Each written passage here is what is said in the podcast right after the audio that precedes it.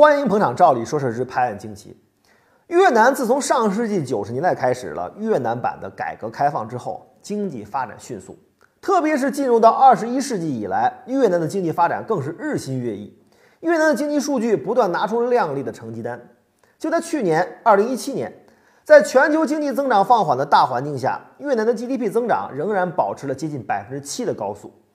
当年越南成功吸引到了外资三百五十八亿美元，雄踞东南亚各国之首。全球资本也非常看好越南经济的未来。去年越南的股市上涨了接近百分之五十，从数值上领跑全世界。大家一直认为越南最大的优势在于自己充沛而且低价的青壮年劳动力，越南是在利用自己的人口红利争取外国投资。事实啊，也的确如此。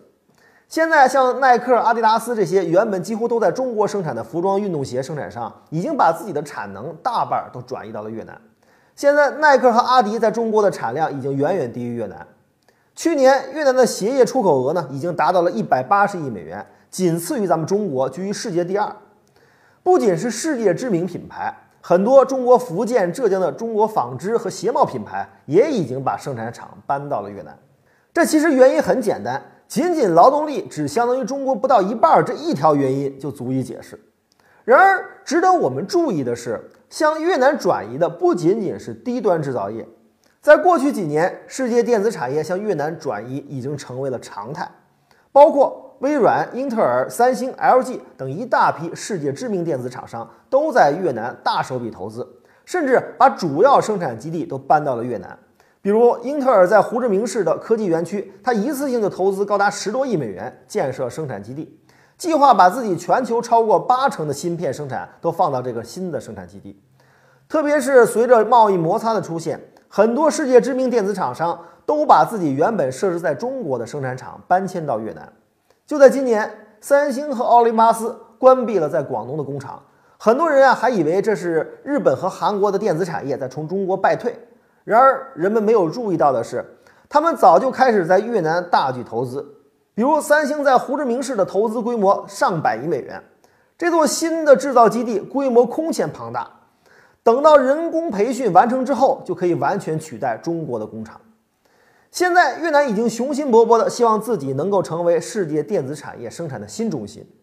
到目前为止，越南的手机出口已经达到了五百亿美元，占到了全世界的十分之一。虽然这个数字还远远赶不上中国，但是也已经超过了中国手机出口额的三分之一，而且追赶的势头非常强劲。据估计，越南今年的进出口总额有望超过中国的十分之一，而且今年的进出口总额增速已经超过了我们。您可能觉得这没有什么大不了的，不过才十分之一。然而您别忘了，越南的人口不到中国的百分之九。改革开放四十年来，我们的经济总量已经高居世界第二，我们已经成为了世界第一大贸易国。但是，包括越南在内的其他东南亚和南亚国家，在近些年来追赶的步伐不容我们忽视。大家是否想过，我们相比他们的竞争优势是什么？有多少优势是他们无法取代的？当很多人为自己发达先进的基础设施感到自豪的时候，是否想过这些道路、桥梁甚至高速公路对于他们？有多高的门槛，在他们有了足够的投资之后，是否也能拥有？节目中呢，咱们提到了以越南为代表的东南亚国家迅猛发展的经济。那么，东南亚国家的 GDP 和人均 GDP 排名分别是怎样的呢？我们特别整理了一篇文章，感兴趣的朋友请到我们的头条号“照理拍案”中回复“东南亚”三个字，我们推送给您了解一下。